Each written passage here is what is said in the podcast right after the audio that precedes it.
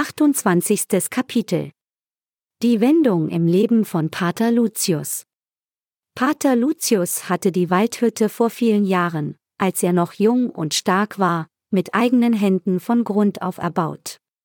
Er brauchte einen Ort, an den er sich zurückziehen konnte, nur für sich war und seinen Gedanken nachhängen konnte. Im Kloster war ihm das nur zum Teil vergönnt gewesen. Er hatte seine Zelle, klar, und wenn das Refektorium leer war, konnte er sich auch dahin zurückziehen. Aber was ihn mittlerweile lockte, war ein Dasein als Eremit. Lucius war ja nicht freiwillig Pater geworden. Er hatte eigentlich andere Pläne für seine Zukunft gehabt. Aber die waren von seiner Familie, insbesondere von seinem Vater, durchkreuzt worden. Pater Lucius war als jüngster von vier Brüdern auf einem Bauernhof aufgewachsen. Er hatte keine schöne Kindheit auf dem elterlichen Hof verlebt. Zu seinen Eltern und Brüdern hatte er kein enges Verhältnis gehabt. Anfangs hatte er noch versucht, sich mit der Situation zu arrangieren und sich damit abzufinden, dass er aus unklaren Gründen das schwarze Schaf der Familie war. Von niemandem war er verstanden worden und wurde immer für alles, was nicht gut lief, verantwortlich gemacht.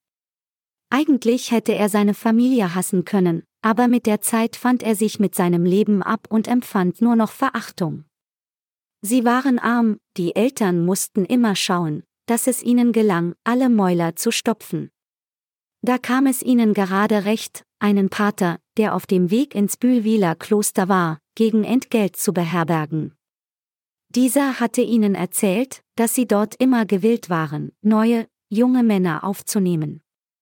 Der Vater von Lucius war Feuer und Flamme gewesen beim Gedanken, seinen jüngsten, unbequemen Sohn so einfach loszuwerden. Da die Übergabe des Hofes auf seinen ältesten Sohn bevorstand, ließ er keine Zeit verstreichen und klärte alle Einzelheiten hinter dem Rücken von Lucius ab. Eines schönen Tages im Herbst unternahm er mit ihm einen Ausflug. Die Mutter hatte einige von Lucius Sachen sortiert, das Handgepäck lag verstaut im Kofferraum des Graham Peach. Das 1930 hergestellte Automobil war der größte Stolz von Lucius, Vater. Es war viertürig und verfügte über einen Achtzylindermotor. Als sie den Hof verließen, waren weder die Mutter noch die Brüder von Lucius zu sehen. Es dämmerte ihm, dass er von diesem Ausflug nicht mehr zurückkehren würde. Einerseits war er erleichtert, dem allem zu entfliehen, aber die Frage war, was sein Vater für ihn vorgesehen hatte. Als sie vor den Toren des Klosters anhielten, sein Vater ohne ein weiteres Wort den Koffer aus dem Auto holte, ihm die Tür aufhielt und ihn mit einer nervösen Handbewegung anwies, das Auto zu verlassen, war Lucius schlagartig alles klar. Da war ihm bewusst geworden, dass sein Leben eine vollkommen neue Wendung nehmen würde. Lucius schaute seinem Vater direkt in die Augen, aber da war nichts, keine Zuneigung, keine Liebe, nur Leere. Sein Vater konnte dem Blick seines Sohnes nicht länger standhalten. Er wandte sich abrupt ab, stieg ein und fuhr, eine Staubwolke hinter sich lassend, davon. Es war ein eigenartiges Gefühl, das Lucius überkam. Unendliche Trauer, aber auch Erleichterung machten sich in ihm breit. Schlimmer konnte es fast nicht mehr werden, so sein erster Gedanke. Hingegen war es vielleicht nicht so schlecht, fortan dem Herrgott zu dienen? Man konnte sich die Regeln ja ein wenig zurechtbiegen. Zudem hatte er gelesen, dass in den Klöstern der Fleischeslust gefrönt wurde, mit delikaten, sorgfältig zubereiteten Speisen. Die erste Zeit in Bülwil war für Lucius schwierig, es gab auch in göttlich geprägter Umgebung Neid und Missgunst. Aber der angehende Pater lernte schnell, sich bedeckt zu halten und nicht aufzufallen. Denn wenn er sich unauffällig benahm, würden ihn die anderen Patres nicht weiter beachten und er könnte so leben, wie er wollte, so dachte er sich das. So schlecht war das Leben hinter den Klostermauern nun auch wieder nicht. Vor allem auch deshalb nicht, weil das Frauenkloster sich in unmittelbarer Nähe befand. Lucius liebte Frauen über alles, das war schon immer so gewesen. Er konnte und wollte dem weiblichen Geschlecht nicht widerstehen. Als er älter wurde, realisierte er, dass es in und um Bühlville genug Orte gab, wo Schäferstündchen abgehalten werden konnten. Das einzig Schwierige war, zu verhindern, dass die Frauen voneinander wussten. Aber das Versteckspiel machte das Ganze noch reizvoller für ihn. Beim Pilze sammeln im Wald fühlte er sich leicht und völlig frei. Da war er auf die Idee gekommen, einen Unterschlupf zu bauen, um sich einen spirituellen Rückzugsort zu schaffen. Es war eine aufwendige und schweißtreibende Arbeit gewesen, aber es hatte sich gelohnt. Endlich hatte er seinen Frieden gefunden, und er konnte so leben, wie er wollte. Ein Gesetz allerdings hatte er sich auferlegt. In seiner Waldhütte gab es keinen Raum für Schäferstündchen. Die hielt er andernorts ab, etwa in den geheimnisvollen Gängen, welche die beiden Klöster miteinander verbanden und auch unter dem Bühlwiler sie hindurchführten. Da war es jetzt auch naheliegend, dass er den Schatz in seine Waldhütte brachte. Er hatte Bodendielen gelockert und brachte die Bretter, nachdem er die beiden Abfallsäcke darunter versteckt hatte, wieder an Ort und Stelle. Von Sabea war Lucius schon immer fasziniert gewesen. Es gab da eine unglaubliche Anziehungskraft. Immer, wenn er sie sah, konnte er den Blick nicht von ihr abwenden. Lucius entwickelte sich zu einer Art Beschützer von Sabea, in dieser Rolle sah er sich sehr gerne. Er verfolgte und beobachtete sie, ohne dass sie sich dessen bewusst war. Lucius konnte sich diese Besessenheit nicht erklären. Sie fühlte sich anders an als bei den anderen Frauen in seinem Leben. Er wollte, dass Sabea glücklich war und es ihr an nichts fehlte. Solche Gefühle waren ihm bisher fremd gewesen, und er konnte nicht so gut mit ihnen umgehen.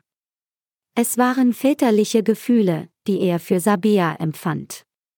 Aber wie konnte das sein? Er hatte schon einmal so empfunden, bei der Geburt und dem Tod von Anina, seinem Töchterchen, das ihm von der Äbtissin auf so grausame Weise entrissen worden war. Jetzt musste er sich darauf konzentrieren, Sabea zu beschützen und Ambrosius loszuwerden. Er war der Meinung, dass der junge Arzt nicht der richtige Umgang für Sabea war. Ambrosius hatte sie nur in Schwierigkeiten gebracht. Und dann hatte sie sich auch noch Hals über Kopf in diesen Typen verliebt.